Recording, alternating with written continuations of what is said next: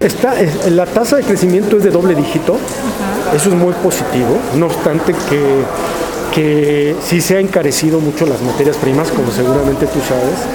Eso ha tenido un impacto muy relevante, obviamente, en, en el bolsillo de nuestros consumidores. Nosotros hemos venido buscando mejorar con productividades nuestra oferta pero déjame decirte que el consumo del pan pues no se ha estancado, sigue creciendo, sigue avanzando. Como te digo, eh, traemos tasas de crecimiento del doble dígito en, prácticamente todas nuestras categorías, desde los panes este, para sándwich, panes eh, eh, tortillas, etcétera, que son las principales líneas.